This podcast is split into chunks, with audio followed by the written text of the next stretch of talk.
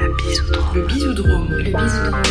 Le bisoudrome. Le bisoudrome. Vous écoutez le bisoudrome. Le bisoudrome. Le bisoudrome. Vous écoutez le bisoudrome.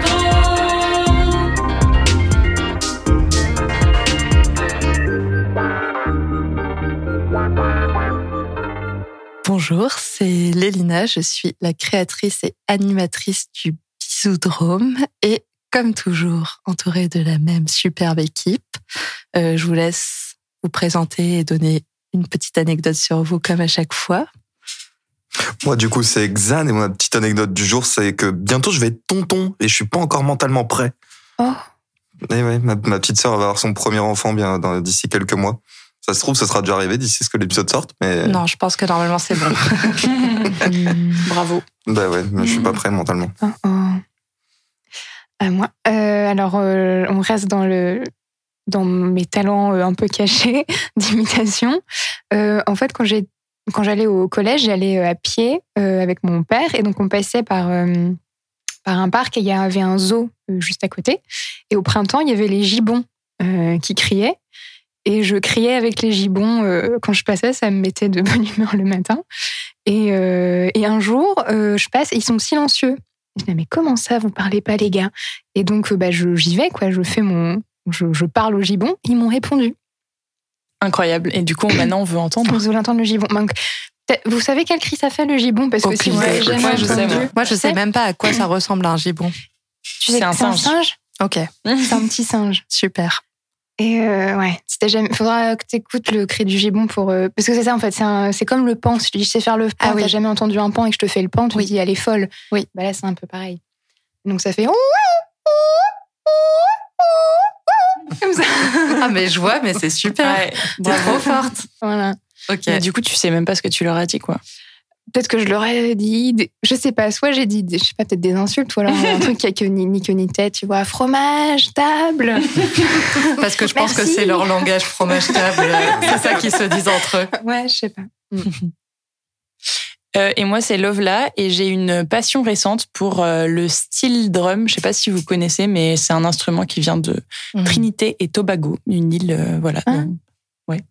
Et, euh, et du coup, j'écoute beaucoup de euh, covers en style drum, genre Nirvana en style drum. Je vous invite à taper ça sur euh, YouTube, c'est vraiment super. Ok. Et mais c'est ce, c'est ce sort de un- tambour avec plein de petits creux, non? C'est ça. Et du coup, ça fait un peu Ah, comme, oui, euh, oui. enfin, le son, ça fait un peu Tahiti. Enfin, c'est vraiment tropical Oui, comme son. Et du coup, quand tu cherches Nirvana sur ce, sur cet instrument, ça, ça donne un truc vraiment étonnant. J'adore aussi, je trouve ça stylé. Mais moi, j'adore toutes les percussions. C'est vraiment la vie, les percussions. Voilà.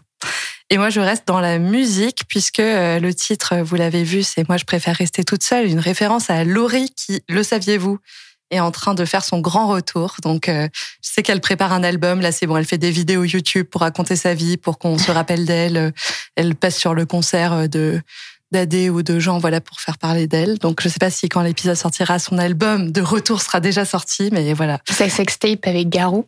Oh là Oh, waouh. J'ai plus hâte que l'album. Et euh, du coup, moi, c'était mon premier concert, Laurie, vraiment, je l'adorais. euh, c'était ma passion. J'étais là en mode, oh, Diams, elle est trop, euh, genre, euh, bizarre, vulgaire. Maintenant, je déteste le mot vulgaire, mais par contre, Laurie, c'était vraiment la petite fille sage que j'étais.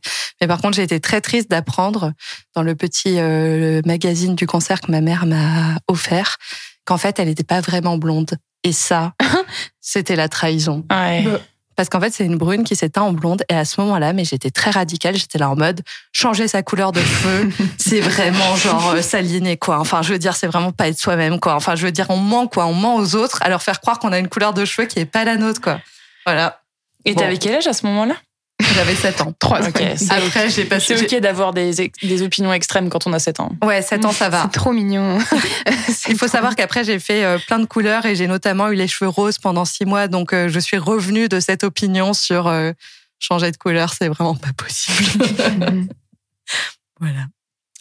Euh, et du coup, ce thème, moi, je préfère rester toute seule. Pas comme toujours, je vais pas euh, donner mon avis. On euh, fait évoluer un peu euh, le format du podcast. Euh, ce que je faire, ce que je vais faire, c'est juste euh, faire une petite introduction, euh, un, un tout petit avis ou en tout cas comment m'est venu le thème. Et après, en fait, on aura chacun une rubrique. Donc moi aussi, yes, j'ai le droit à ma à ma rubrique, euh, j'ai le droit de parler, euh, je sais pas, d'une référence culturelle ou d'autres choses. Enfin, vous verrez. Mais du coup, euh, je vous fais quand même ma petite mon petit avis que je fais pour l'instant, mais que dans le futur, d'autres dans cette autour de cette table pourront aussi faire s'ils s'en sentent l'envie. donc, je vais donner mon mini avis sur ce thème, qui est que du coup, aux yeux de l'État, de ma famille, de mon employeur et de la plupart de mes proches, je suis vue comme euh, célibataire, malgré le fait que moi, je me sente pas célibataire, je me sens juste pas en couple. Et en plus, ça fait un an que je suis plus en couple, donc je commence à percevoir toutes les images qui sont associées euh, au célibat et qu'on me prête. Euh, l'idée, par exemple, que c'est passager, que c'est une période sympa et de reconstruction après la fin de mon couple, mais que maintenant que ça fait un an, potentiellement, il s'agirait de s'y remettre. Je donne aussi une image un peu de la célibataire sympa et libérée, qui est un, objet de curiosité pour mes proches, à qui je peux raconter mes anecdotes euh, croustillantes, euh, voilà, et qu'elles peuvent vivre par procuration. Et toutes ces visions du célibat me questionnent parce que j'ai l'impression qu'il y a toujours beaucoup de fantasmes autour du célibat qui sont assez lointaines de ma réalité. Du coup, je voulais discuter de ces perceptions avec vous. Et pour cet épisode, je commence par ma rubrique. Il y a une étude qui dit que étude qui dit que. Une étude qui dit que. Il y a une étude qui dit que. Je me suis intéressée aux perceptions qu'on avait sur le célibat et s'il y avait des études sur le sujet, quoi, pour pouvoir voilà donner un peu des, chiffres ou euh, appuyer ce propos sur euh, sur le sentiment que j'ai. Il faut savoir qu'il y a assez peu d'études sur le sujet parce qu'il y a peu d'études qui en fait euh, questionnent vraiment la vie hors du couple. Souvent, c'est des études sur les relations amoureuses et les trajectoires amoureuses qui parlent un tout petit peu en creux des périodes hors couple, mais pas beaucoup. Ça a été aussi très longtemps euh, vu sous le prisme de la santé et du mal-être en mode est-ce que vous êtes plus dépressif? Est-ce qu'il y a plus de suicides et tout, ce qui donnait une vision de fait un peu biaisée où on parlait que de ce côté santé du, euh, du, fait d'être hors couple. Et en plus, en France, c'est hyper mal défini le célibat parce qu'on parle du célibat comme, euh, et ce qui est utilisé dans pas mal des études, c'est la catégorie de l'état civil. Donc c'est juste ne pas être marié, sauf que maintenant qu'il y a beaucoup de, de plus en plus d'unions libres, en fait, c'est ne pas être marié, ça veut pas dire ne pas être en couple, quoi. dans le monde anglican, on parle de singlehood ou de singleness, qui est cette vision du célibat plus élargie, qui comprend du coup toutes les personnes qui sont juste pas en couple. Mais du coup, en français, euh, on n'a pas ce deux mots. Et les études se, se, basent souvent sur cette euh, vision très rigide du célibat, juste comme n'étant pas euh, des personnes n'étant pas mariées, quoi.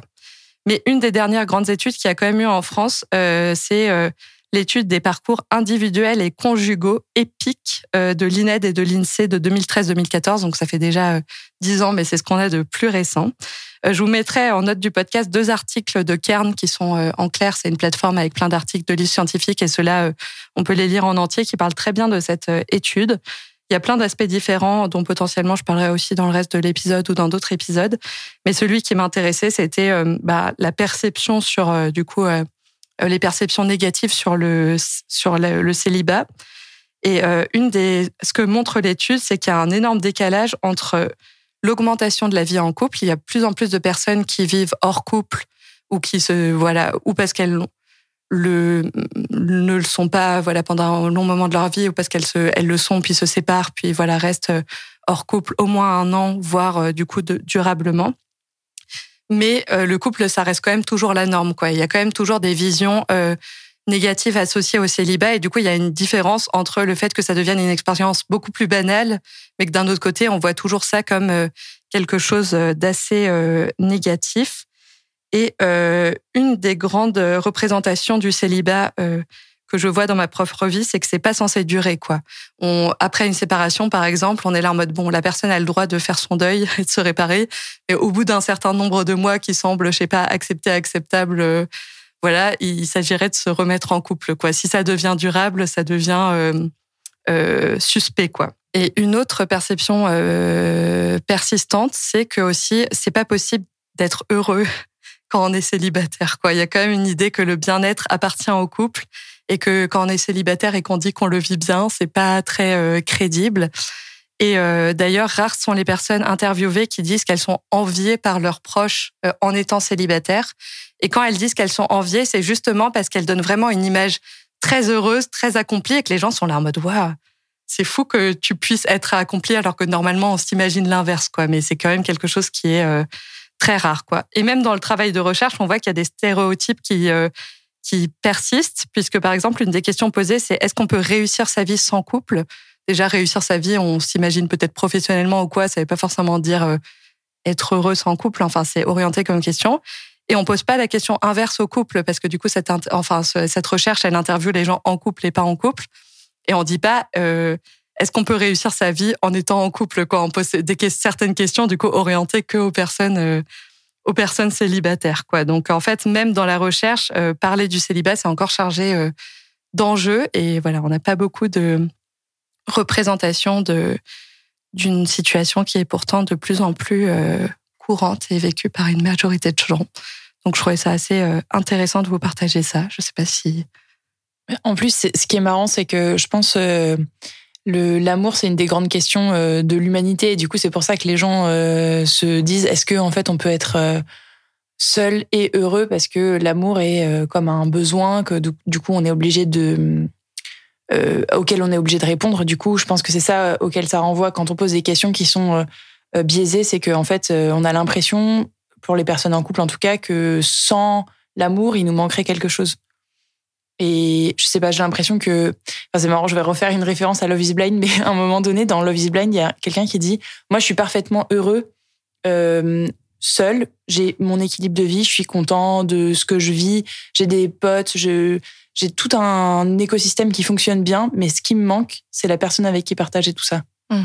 Et c'est vraiment, je pense, une conception qui est assez euh, euh, qui est assez répandu. Bah, hum, après, faut revenir à. Il y a l'image qu'on se fait de la vie et puis aussi ce qu'on essaie de se recentrer sur ce que, que soi-même euh, on veut pour soi. Mais euh, ça me fait aussi un peu penser aux, gens qui veulent pas d'enfants. C'est de plus en plus courant d'entendre des gens dire qu'ils veulent pas d'enfants et qui sont très heureux sans. Et en même temps, d'entendre parler de, de, gens qui veulent vraiment des enfants, qui n'arrivent pas à en avoir et que c'est une grande souffrance et, et euh, on la comprend très bien, mais par exemple pour le couple, donc on entend des gens qui ne veulent pas être en couple et qui sont très heureux comme ça, mais c'est pas fréquent d'entendre des gens. j'ai l'impression d'entendre des gens dire j'aimerais beaucoup être en couple, je trouve pas avec qui créer ça et c'est une grande souffrance. J'ai mm. l'impression que c'est pas quelque chose qu'on qu'on entend. Donc euh, oui, mais j'ai l'impression que, enfin, j'avais entendu. Euh, là, j'ai pas de faudra que je trouve des ressources, mais que sur le, sur le célibat aussi, au bout d'un certain moment, on te dit, on te fait comprendre que si tu es toujours célibataire, c'est quand même un peu de ta faute. Quoi. Donc euh, dire aux gens, en fait, moi j'aimerais vraiment être en couple et je ne réussis pas, j'imagine, ça donne aussi une image un peu négative peut-être de soi. On est là en mode, ah mais pourquoi elle réussit pas euh, Elle devrait pourtant réussir. Enfin, je veux dire, si elle le veut vraiment, elle pourrait l'être. Et du coup, euh, qu'il y a un jugement en gros euh, qui peut être posé sur la personne qui euh, ne réussit pas à être en couple au bout d'un moment quoi. Bah, dans un sens, si tu n'arrives pas à être en couple, c'est quand même c'est que tu n'y mets pas vraiment les efforts. Tu peux toujours t'améliorer. Tu peux, si tu restes stagnant sur comme t'es et que ça fonctionne pas, tu peux toujours essayer de t'améliorer pour pour trouver après. Hein.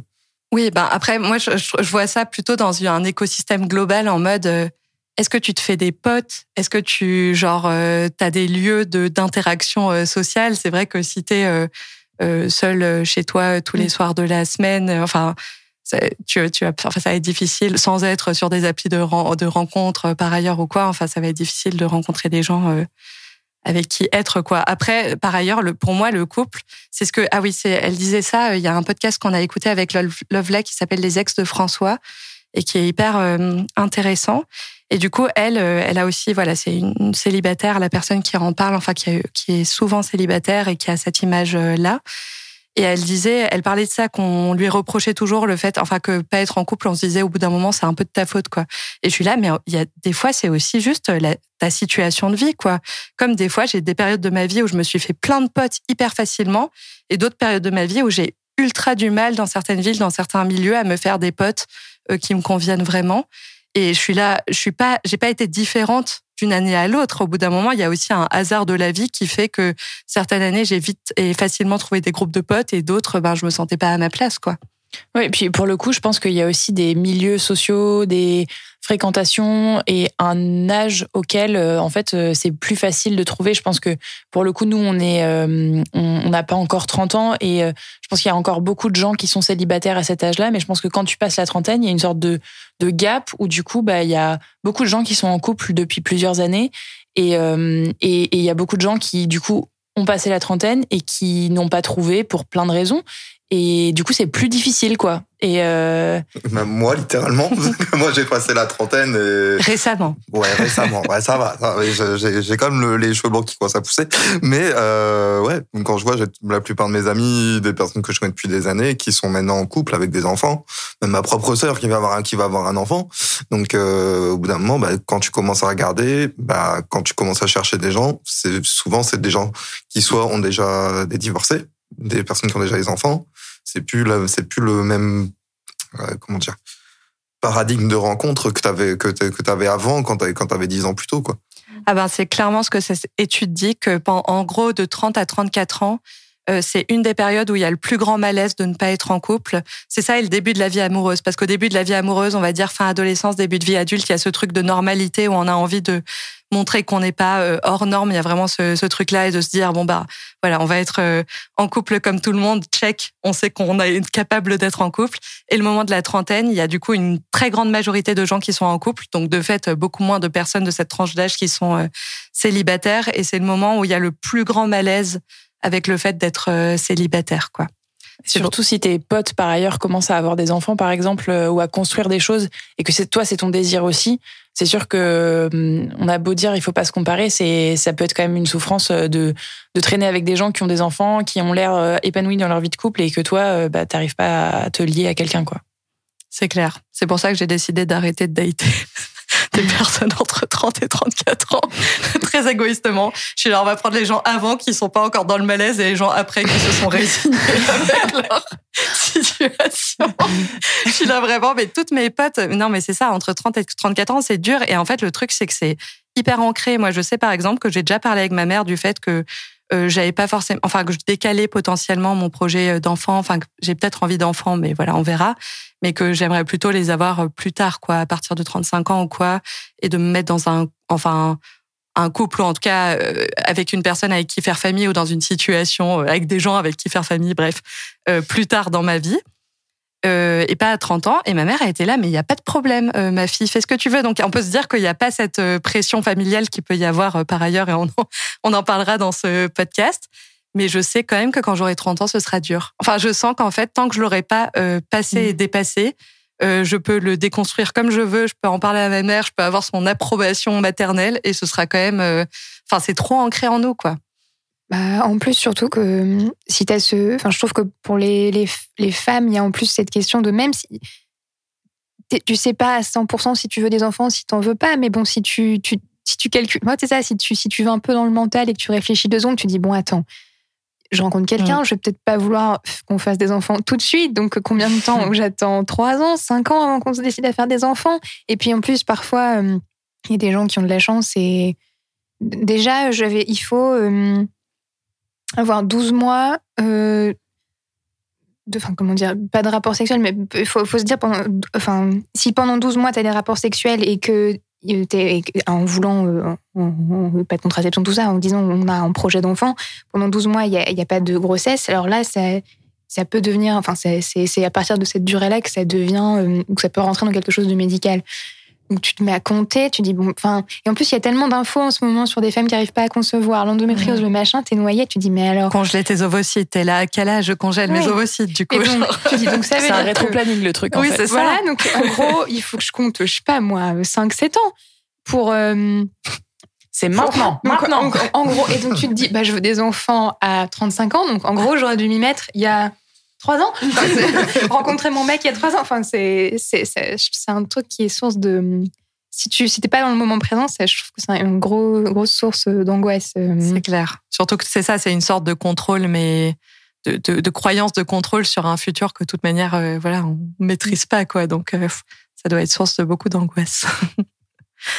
bah, on va passer à une autre rubrique, peut-être la tienne, Aurore. Tu vas raconter ça, tu vas raconter ça. Raconter sa Qui veut raconter sa vie?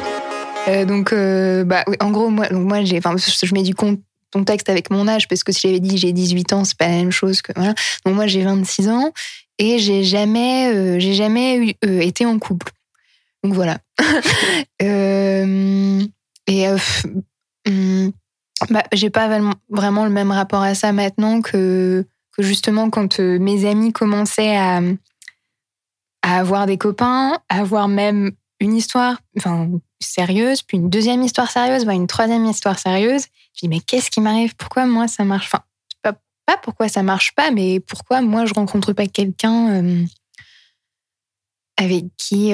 en fait, j'ai l'impression que pendant euh, pas mal de, temps où je rencontrais des gens que, qui me plaisaient et il y avait ce truc de bah, la personne me plaît, enfin il me plaît, bah, euh, bah j'ai envie qu'on qu'il y ait un couple quoi. Mais euh, mais avec le recul, je vois que souvent c'était ça aurait pas forcément fait sens. Enfin, c'était hum, des gens très très bien, mais c'était pas forcément les, les des gens avec qui ou un couple aurait été bien. Mais- Et mais qu'est-ce qui a fait à ce moment-là que ça marchait, enfin que vous deveniez pas couple en gros? Bah, il y a eu plein de plein de raisons. Parfois, c'était euh, l'autre qui disait non, mais en fait non. Euh, parfois, euh, c'est moi. Euh, parfois, il y a du du timing qui marche pas. Euh, Il y a plein de plein de raisons différentes. Donc en gros, il y a eu plein de sortes d'occasions où il y aurait pu avoir euh, couple, mais au final, euh, c'était pas, euh, enfin, c'était pas fait pour être quoi. C'est un anglicisme. Ouais, il y avait parfois un côté un peu. euh, Ouais, c'est pas pas destin, mais un truc de bah, c'est pas fait pour euh, pour qu'il se passe quelque chose. Hum, Oui, il faut que j'ai. Enfin, oui, il y a des trucs très vraiment très ou noir sur blanc. Il y a des des instants de qu'est-ce que tu veux. Oui, non, vraiment très acté. Et d'autres fois où où t'essayes des trucs et puis j'ai des, des histoires où je dis mais c'est pas possible. C'est quoi ce, ce nœud de destin qui veut pas ou euh, je me souviens une fois, il y avait un mec qui me plaisait beaucoup euh, quand j'étais à Paris. Et, euh, et j'étais très, très timide. Et, euh, et moi, j'attendais un travail de groupe pour. euh, Enfin, je, je savais qu'on se plaisait, mais. Tu voulais une, gest- une gestion de projet, hein, un brainstorming euh, entre copines. Ah non, t'attendais un travail de groupe Oui. dans ton école pour que vous soyez ensemble? Ouais, parce qu'on était Ok. dans des petites classes et euh, il y avait souvent des, des travaux de groupe. Je disais, il faut qu'il y ait un travail de groupe. Et, euh, et à chaque fois, on se regardait de loin et, et j'étais tellement. J'arrivais pas à, à y aller. Et donc là, il y a ce jour où il y a ce travail de groupe. Et, euh, et donc il dit, oh, on pourrait aller boire un. Enfin, on- le groupe, on pourrait aller boire un verre. Et là, euh, j'apprends qu'il est en train de se mettre avec une fille. Je suis là, oh, putain. J'avais envie Ah, de péter la J'ai table. raté le coche. J'aurais dû voir un coche. prof demander qu'on nous mette ensemble. Ouais. Et en plus, durant, durant ce travail de groupe, on continuait à se, à se regardouiller un peu. Donc, c'était, mais c'est nul. Et, euh, et je sais que euh, il y a eu les vacances. À la rentrée, il y avait encore un- des espèces de. Et je pensais qu'il était encore avec sa copine. Et donc, je faisais une espèce de non, je ne suis pas intéressée. Et en fait, il était plus avec sa copine. Et Du coup, il y aurait peut-être pu, mais tu euh, savais pas. de en fait, en fait, je me rends compte que je savais pas. Et que. Enfin, voilà. Des, ouais, des fois, ça veut juste pas. Et maintenant, c'est quoi ta vision? Est-ce que tu trouves déjà que, euh, comme moi, il y, a y a des perceptions, des choses qu'on te, euh, qu'on te colle dessus sur le fait que tu sois euh, célibataire ou enfin quand enfin tes, tes proches ou des gens que tu rencontres enfin est-ce que tu as l'impression qu'on te met dessus des perceptions où t'es là mais c'est pas du tout ma réalité enfin ou euh, et comment tu le vis aussi maintenant bah, dans ma famille, mes parents me parlent jamais de ça. J'ai jamais eu de ils m'ont jamais dit oh t'as pas ou. J'ai jamais d'allusion à ma vie amoureuse. Euh, ce qui ce qui me ce qui me va, je pense qu'ils veulent pas. Enfin c'est de la- pas de la discrétion, mais enfin je, pense que s'ils se disent si elle avait envie d'en parler, elle en parlerait. Euh, Il y a juste mon grand-père. Comme en fait ma petite sœur, je lui faire un bisou si elle écoute. Euh, elle euh, elle a un copain depuis pas longtemps. Et, euh, et donc, euh, il, a rencontré, il a rencontré euh, mon grand-père. Et après, mon grand-père a dit Ah, la petite, elle se débrouille mieux que la grande. hein. J'étais, oui, bon. la famille ouais, enfin, ça m'a fait rire. Mais en fait, je pense que euh, ça aurait eu lieu à un autre moment. J'aurais pu être. vraiment perturbée par ça. Mais là, je le vis. Enfin, je le, je le vis.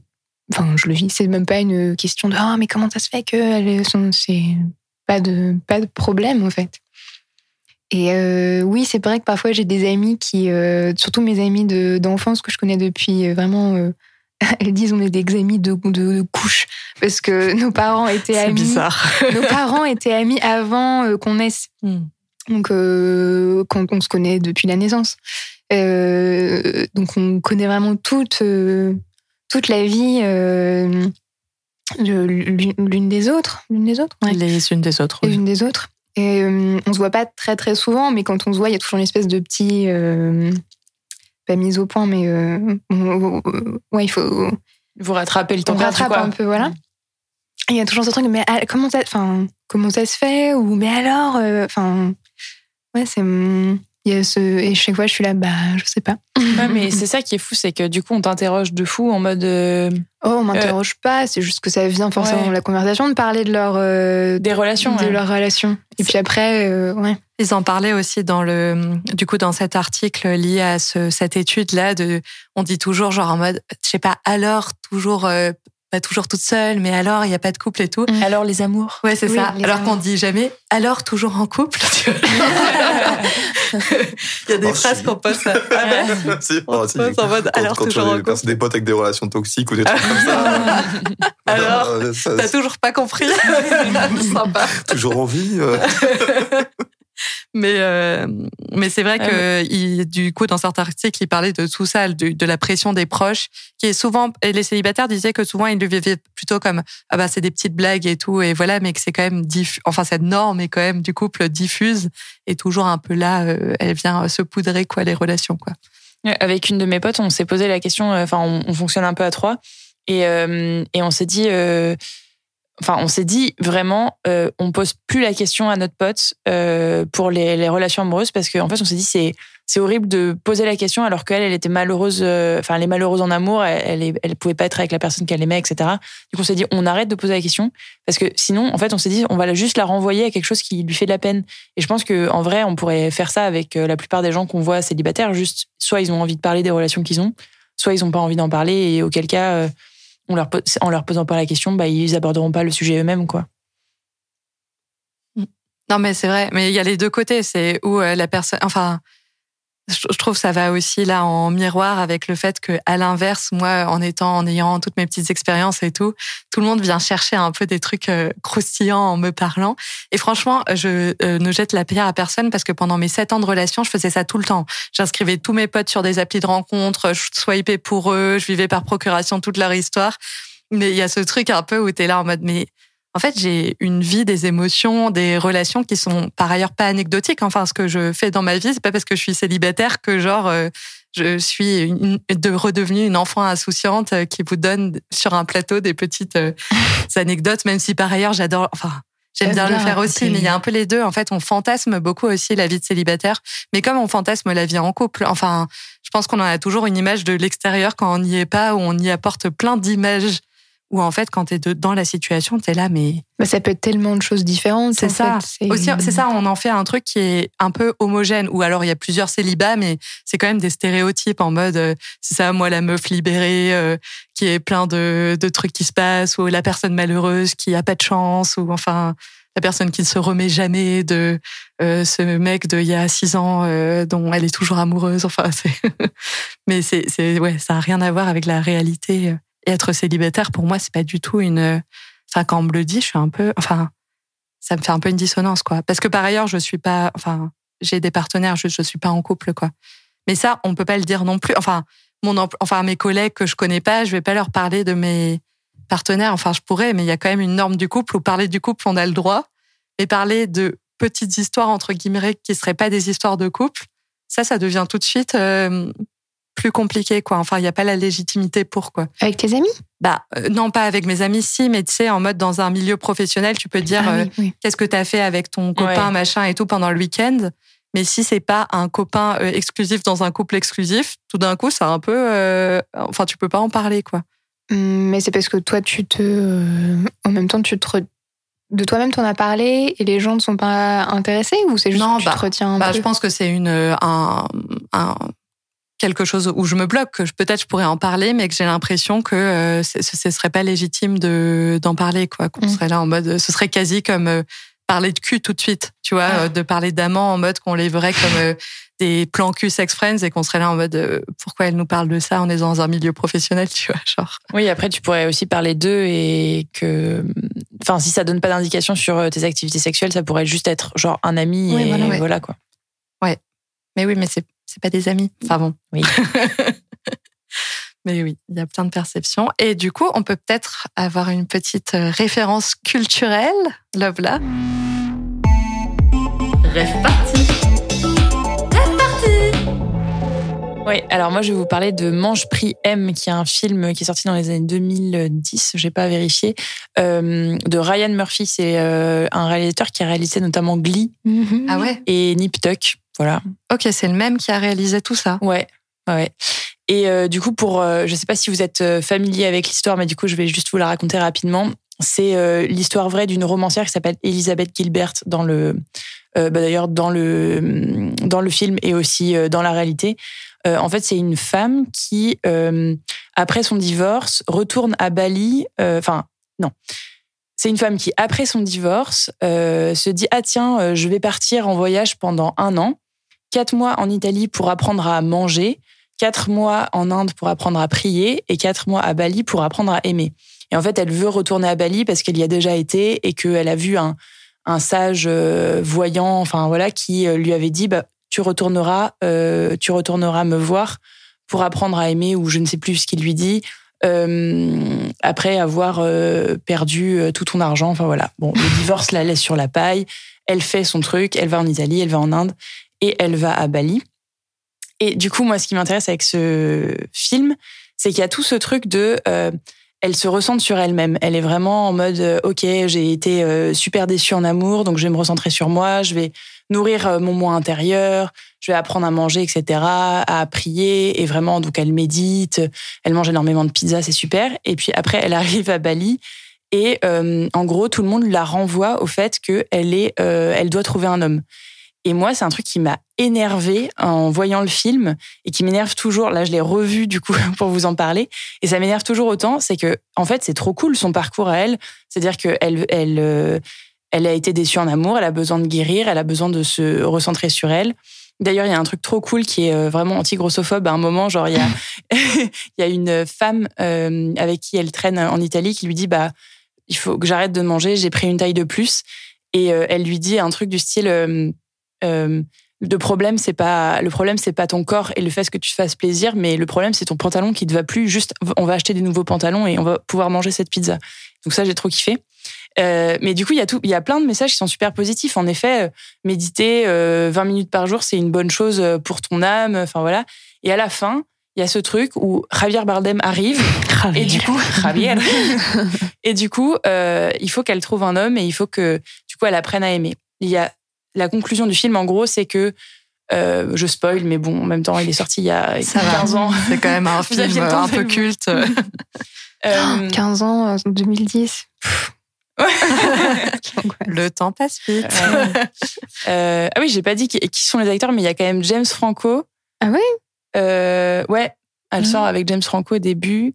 Euh, mais d'ailleurs, c'est comment elle s'appelle cette euh, actrice? Julia Alors Roberts moi, j'ai c'est Julia pas de Roberts. donc. euh, C'est. Julia Roberts, quoi. Donc c'est un peu, enfin, et Javier Bardem. Enfin voilà, c'est quand même des acteurs, euh, c'est hollywoodien à fond. Mm. Et du coup, il y a tout ce truc où elle, mince, je sais plus où j'en étais. Qu'est-ce que je disais? Ce truc de fin sur trouver l'amour à Bali. Ouais.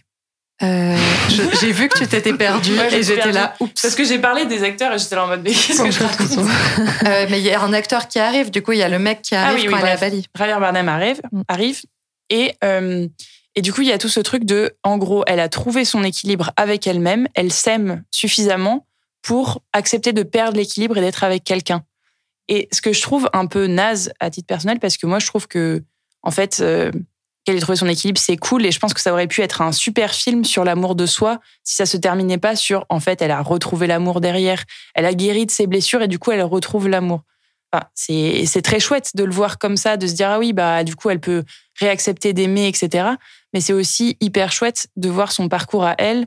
Et moi ça fait vraiment beaucoup écho à moi aussi parce que euh, bon pour le coup moi je me suis mise en couple très tôt.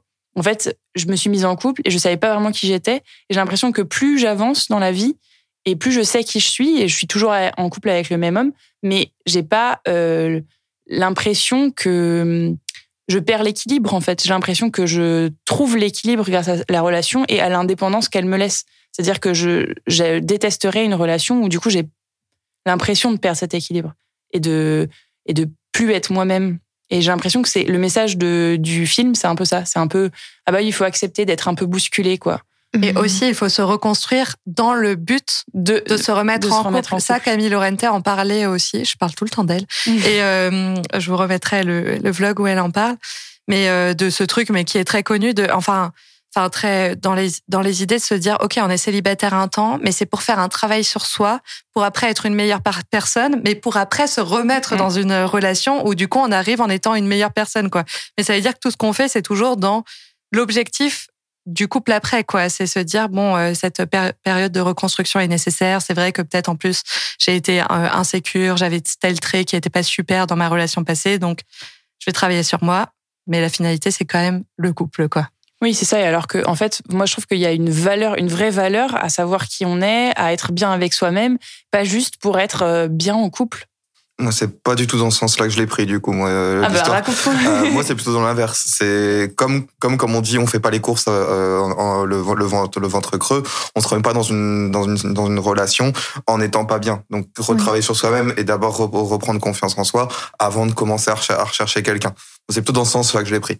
Bah, ouais, je suis, enfin, c'est pas, je suis d'accord avec ça et surtout, euh, je trouve que, enfin, pour moi, c'est très facile d'être bien euh, célibataire parce que c'est le la rencontre amoureuse qui me qui réveille toutes euh, tous mes stress, euh, toutes les blessures de mon âme d'après Lise Bourbeau. Donc le rejet, l'abandon, enfin, avec mes amis, c'est pas du tout un problème. Et quand je rencontre quelqu'un, tout de suite, enfin, non, c'est pas vrai, pas tout le temps, mais quand il y a quelqu'un qui me plaît vraiment euh, ça, me déstabilise parce que ça me confronte à, à, mes peurs. Et et y a ça rejoint un peu ce que je disais quand je parlais d'une amitié comme une autre. Il y a ce truc de, euh, euh, c'est facile d'être. En vrai, il y a ce truc de quelle est, quelle est mon envie profonde? Si mon envie profonde c'est d'être seule, bah voilà. mais si mon envie profonde c'est d'être avec quelqu'un, il faut que je sois confrontée à, à ce déséquilibre et que je retrouve un, équilibre, enfin qu'à deux, on, a, on, travaille sur nous-mêmes et qu'on trouve un, trouve un équilibre à deux. Donc, euh, euh, je dirais dans le film, le problème c'est si, on, si, si l'envie vient d'une injonction de c'est comme ça qu'il faut que je vive ma vie, donc il faut que je retrouve un mec, mais si elle se, elle se rend compte que son envie profonde c'est de trouver l'amour, euh, bah, je trouve que au début du film, c'est pas trop présenté comme euh, elle a envie de retrouver l'amour. Elle a, elle a juste l'impression qu'elle est, qu'elle ne sait pas trouver elle-même, qu'elle est dans des schémas qui lui correspondent pas. Et du coup, il y a un peu ce truc de partir au bout du monde pour se trouver. Et c'est ça qui. Même ça, je, suis, je pense pas que tu aies besoin de partir au bout. Je trouve que c'est en restant chez. Enfin, en partant, tu, tu, tu c'est, ouais. Même avec cette idée-là, je suis pas trop d'accord. À partir, c'est parfois une, une fuite, on le sait, avec euh, le voyage. Mais après, je suis d'accord avec toi, Aurore, dans ce truc que le couple, c'est un espace, enfin, c'est une relation euh, intense quand même euh, en elle-même, en tout cas les relations amoureuses, et que ça permet de faire travailler des choses sur soi, des fois de manière parce qu'on a des réactions ou des émotions quoi fortes, et que je trouve que moi, la, la relation de couple que j'ai eue, ça m'a permis de faire travailler très profondément sur des choses en moi euh, que j'aurais peut-être pas euh, travaillé pareil en étant célibataire à un moment donné. Après, certaines amitiés très impliquantes aussi, j'ai l'impression que j'ai pu le vivre dans plusieurs euh, relations de ma vie. Je regarde l'autre là, le fait de travailler en profondeur sur soi. Et en plus, c'est culpabilisant tout ce message de il faut être bien avant d'être en couple pour toutes les personnes qui, enfin, je veux dire, je sais pas, t'as un, un âge de santé mm. mentale et tout. Enfin, c'est aussi un mode, c'est aussi par les relations que tu, euh, en tout cas la relation aux autres, quelle qu'elle soit, de couple, d'amitié et tout, que tu avances sur toi. Donc en fait, si t'es là en mode, il faut que je sois parfaite avant d'être la bonne personne pour être aimée, euh, je pense que ça. Enfin, Oui, c'est sûr. En plus, euh, ben, pour le coup, euh, moi, je suis quelqu'un de très insécure et je pense que si j'étais pas en couple, euh, du coup, mes insécurités euh, seraient projetées sur des relations euh, un peu plus épisodiques et du coup, ce serait, enfin, ce serait vraiment difficile. Je pense qu'il faut, faut aussi atteindre un certain niveau de confiance pour pouvoir s'engager dans une relation. Donc, c'est clair qu'il y a un travail sur soi, mais qu'il faut le remettre euh, toujours sur la table quand on se met dans une relation. Mais ce que- en fait, je pense que ce que je voulais dire avec ça, c'est que euh, c'est intéressant de travailler la relation avec soi-même pour elle-même. C'est-à-dire Oui. que c'est pas euh, dans l'objectif d'être bien avec quelqu'un qu'on doit travailler la, la relation avec soi-même, mais plus pour ce que c'est en soi d'être, d'avoir la, la paix, de se connaître, de d'avoir euh, une euh, conscience accrue de soi. Je pense que c'est un outil qui ne sert pas que les relations amoureuses et qui n'est pas un préambule à la relation amoureuse. Oui, je suis d'accord. je suis d'accord aussi. Bon, vu qu'on est tous d'accord, on peut peut-être passer à la dernière rubrique qui est la tienne, Xan. La Madeleine de Proust.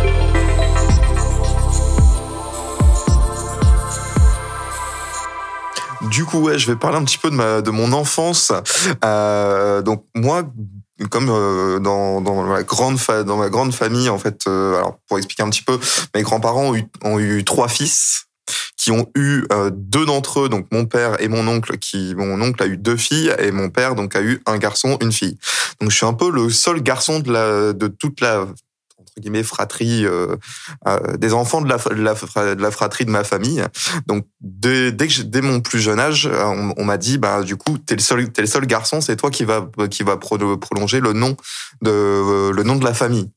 C'est moi qui dois avoir les enfants, c'est avec moi que continuera en fait notre nom de famille.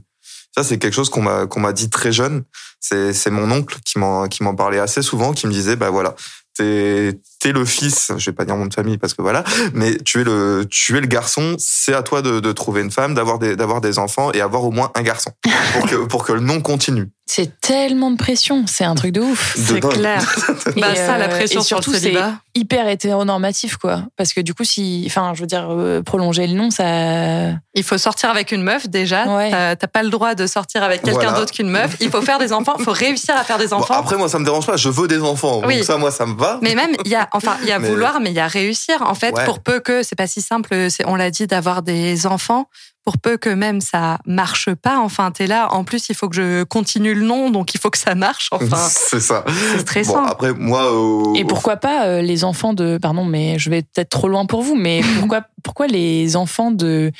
euh, du coup, tes cousines Et pourraient pas porter leur nom, en fait? Bah parce qu'on on reste dans les traditions en Ouais. fait dans les traditions Non, mais de enfin, on peut ouais. aussi le réinterroger, quoi. C'est ça que je veux dire. Bah ouais, mais en fait, bah pareil, bah les les, les conjoints de mes cousines, le mon beau-frère, bah ils ont envie aussi que bah leurs enfants ils aient leur nom, hein, donc euh, donc c'est un petit peu mon rôle. Bah après un petit peu moins maintenant entre guillemets parce que mon donc mon autre oncle, euh, lui a adopté deux enfants, un garçon, une fille. Bon après on sait pas si plus tard ils reprendront leur leur nom avant adoption ou ce genre de choses, donc ça reste entre guillemets encore putain avec- à moi. Et puis aussi mon oncle a laissé tomber quand il a vu qu'à 25 ans, je trouvais toujours pas de relation. euh, Oh. qui Ah, déjà, c'était trop, c'était trop tard. Ouais, voilà. à mais tu 25 peux ans, avoir ça- des enfants jusqu'à 70 ans. hein. Ouais, mais Ouais, quand, il, mec. quand il a vu que j'avais des relations euh, qui, qui duraient, soit que c'était très courte, ou il y avait jamais rien qui fonctionnait vraiment très bien, il a, il a commencé à laisser tomber, à, il a arrêté de m'en parler. C'est horrible. d'autres choses. Ça, après, ça, c'est euh, mes autres dramas familiaux. Mais, euh, mais ouais, ça a été pendant, pendant une paire d'années, ça a été, euh, été le petit, le petit préféré de la famille, le quatrième fils, parce que bah, c'est moi qui l'ai prolongé, en fait. Mais en fait, ils se sont arrêtés à toi parce que le... ils attendaient un garçon. C'est ça. C'était. 12 filles, on continue. non, bah non, après, moi, j'ai une petite sœur et mon oncle a eu quand même. euh, Ah oui. J'ai une autre cousine qui est, qui est plus jeune, en fait, dans, dans ma famille. Donc, il y a ma première cousine qui a deux mois de moins que moi. Ou, plus que moi, attends. Enfin, elle est deux mois plus vieille que moi. Et euh, ma sœur, cinq ans d'écart. Et moi, euh, notre cousine, elle a trois ans d'écart, je dirais. Je dis pas de conneries. Et- Un truc comme ça. Après, ça fait pas, ça fait quelques années seulement qu'on peut prendre le nom et Donc, du, euh, du mec et de la Alors, meuf. je suis spécialiste euh, dans ce sujet. Oui.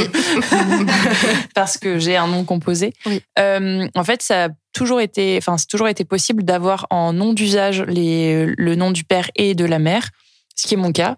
Et depuis 2001, euh, on peut avoir en nom patronymique, donc le nom qui est vraiment écrit sur ta. Enfin, il n'y a pas d'autre nom, quoi. Moi, j'ai un nom patronymique et un nom d'usage. Et donc, depuis 2001, tu peux utiliser euh, les deux en nom patronymique et du coup, tu n'as pas d'autre nom. Euh, donc, euh, enfin, c'est aussi une façon de perpétuer les deux noms de famille et je trouve ça plutôt chouette. Et au plus grand désarroi, du coup, je suis le dernier qui n'ait pas d'enfant, en fait.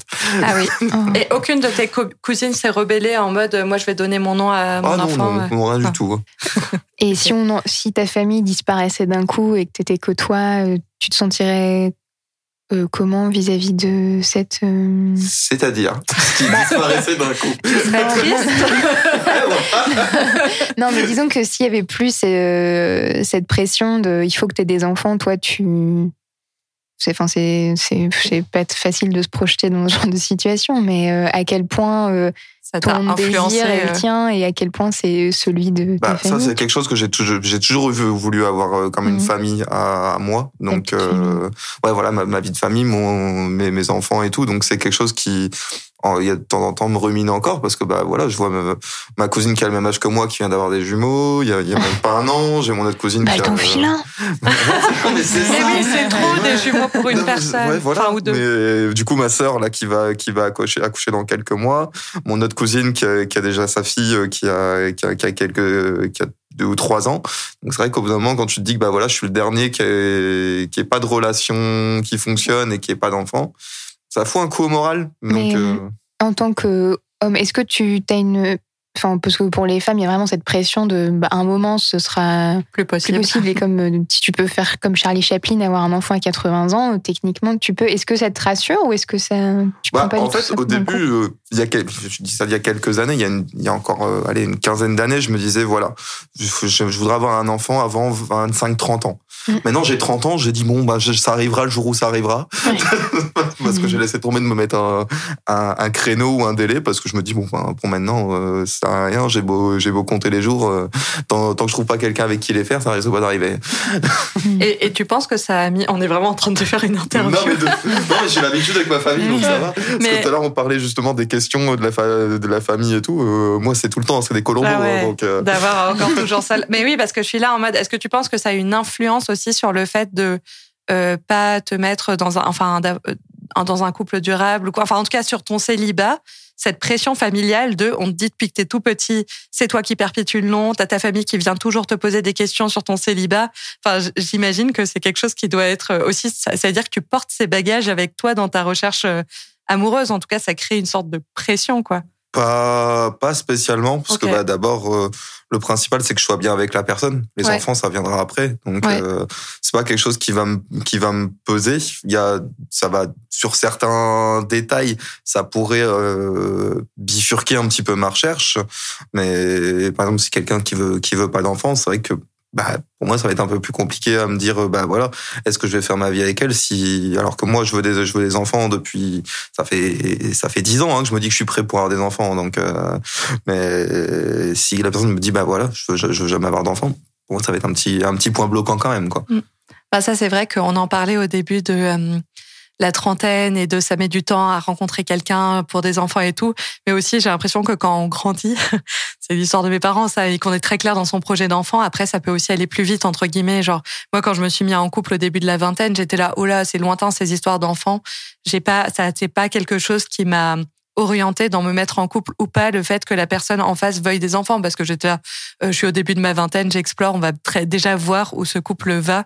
Alors que j'ai l'impression que maintenant, mes, mes copines à la trentaine ou l'histoire de mes parents ou quoi, c'était à un moment donné à la trentaine, on a un projet d'enfant, on trouve quelqu'un, ça match, on a les mêmes projets, on est amoureux, c'est sympa quand même, voilà. Et du coup, c'est aller beaucoup plus vite, entre guillemets, que euh, Ouais, quoi. Après, pour le coup, euh, je sais que hum, j'ai une amie qui m'a raconté que ses parents, euh, sur le tard, euh, vraiment, je je sais plus combien- quel âge ils avaient, mais peut-être 35 ans, enfin voilà, ils s'étaient rencontrés vraiment sur l'envie commune d'avoir des enfants, quoi. Et que du coup, elle, elle, voit, elle a jamais vu ses parents comme un couple, mais toujours comme des parents. Parce que elle avait l'impression qu'ils avaient pas forcément quelque chose euh, qui les avait rassemblés autre que d'a- d'avoir envie d'avoir des enfants aussi. Et je pense qu'il y a aussi peut-être une étape euh, à laquelle nous, on n'est pas, mais après 35 ans, où il y a aussi plus des gens qui sont là en mode Ah bah en fait, moi, mon projet de vie, c'est quand même d'avoir des enfants. Et du coup, de chercher vraiment la personne qui aura aussi cette envie-là, parce que ça définit aussi quoi ta vie d'avoir cette envie-là ou de ne pas en avoir. Donc euh, Après, moi, ce qui me faisait surtout peur aussi de les avoir plus tard, c'est le fait d'avoir un décalage culturel. Plus tu les attards, plus tu risques d'avoir ce décalage de plus rien comprendre en fait de je vois mes parents m'ont eu très tôt. Ils, ils avaient ils avaient à peine 20 25 ans. Euh, donc euh, il n'y a pas eu trop ce décalage entre guillemets parce que bah ils, m'ont vu grandir pendant qu'ils grandissaient en tant qu'adultes aussi. Quand tu arrives vers les 40 50 ans bah, c'est plus dur euh, de d'entre guillemets rester sur tu restes bloqué sur tes images que tu avais quand tu étais plus jeune et t'as- les générations changent et les choses changent tellement vite que tu as du mal à suivre après. Et est-ce que euh, toi, tu, du coup, tu considères ce truc de se dire, moi, ce que je veux, c'est ça, c'est cette expérience-là, les enfants, c'est le plus important. Et du coup, à un moment donné, euh, je vais trouver quelqu'un avec qui faire des enfants. Ou cette histoire, on se dit, si à 40 ans, on est toujours euh, célibataire, Mhm. on se met ensemble et on fait des enfants. Ou est-ce que tu es là en mode, si je trouve pas d'amoureuse, que genre, je suis vraiment amoureuse, amoureux, je te féminise, du coup, ben, tant pis pour les enfants, quoi, en gros. Enfin, bon, après, tu y es pas. Bah, après, moi, si je trouve personne, je trouve personne. Hein. Je finirai ma, vie avec mon paquet de potes. non mais, Euh, non, ce qui est, ce qui est plus important pour toi, ce qui est C'est- plus important oui, pour toi, c'est la relation Oui. ou les, Ou les enfants. enfants, ouais. La relation. Ouais.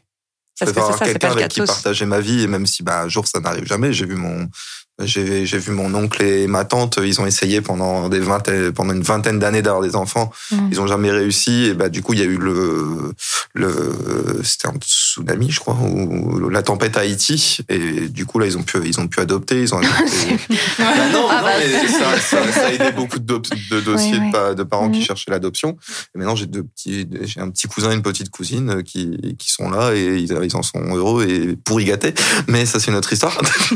Mais du coup, c'est un peu la conclusion. Enfin, je trouve que c'est assez drôle parce que au final, tu dis que tu veux, enfin, t'as une pression pour avoir des enfants, etc. Mais que ce qui compte le plus pour toi, c'est quand même d'avoir une relation. Donc, au final, il y a quand même ce truc de ce qui est le plus important, c'est de pas être célibataire pour toi. Oui et non, parce que euh, la solitude, j'ai l'habitude. Si je dois finir seul, je finirai seul.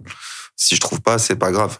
Mais, mais pareil, du coup, bah, si je trouve pas, je vais pas, je vais pas aller, ah, par exemple, adopter un enfant tout seul. C'est quelque chose que je veux partager avec quelqu'un. C'est pas quelque chose que je vais faire seul. Oui, t'as un projet de famille et du coup, euh, c'est c'est genre être amoureux, euh, fonder famille et tout. Et C'est du coup, ça. euh, si ça arrive, ça arrive. Mais, C'est ça. Et si ça arrive pas, ça arrive pas. mais c'est vrai que bon, c'est- c'était quand même une pression sur cette euh, Mais- sur cette descendance de la famille que moi je m'imaginais plus que c'était. Enfin, il y a aussi des, des, des générations ou dans des générations précédentes, c'était très forte. Et moi, avant de t'en entendre, enfin que tu me racontes ça. J'avais pas du tout connaissance d'histoires similaires, euh, de pression mise sur euh, la, la- perpétuer le nom. euh. Moi, ça a jamais été un enjeu du tout, quoi. Enfin, que je donne mon nom, que je le donne pas, euh, que j'ai des enfants ou pas. Enfin, Bah, pour le coup, moi, je pense que c'était un enjeu pour ma mère. ah ouais. Bah oui, vu que du coup, elle me elle m'a donné Oui. son nom aussi, parce que je pense que pour elle, c'était important. euh, Enfin, pour le coup, elle, elle, a un, elle a un frère, donc euh, enfin voilà, il y a la perpétuation du nom, mais enfin, je pense que ça peut être aussi important pour euh, pour des femmes, et je trouve ça cool que maintenant ça se démocratise aussi de pouvoir porter les deux noms. C'est vrai. Moi, je suis un peu une artiste. Je suis là en mode, euh, j'ai envie de euh, perpétuer, je sais pas, un livre. Enfin, mon grand-père faisait des tableaux. Enfin, on a un truc un peu d'artiste où on a très, euh, on peut perpétuer autre chose qu'un nom, quoi. Voilà, dans ce monde. Est-ce que quelqu'un a encore quelque chose à, dire à ce sujet? Non? Bon, bah du coup, on va finir cet épisode qui était très intéressant sur le CBA. Je.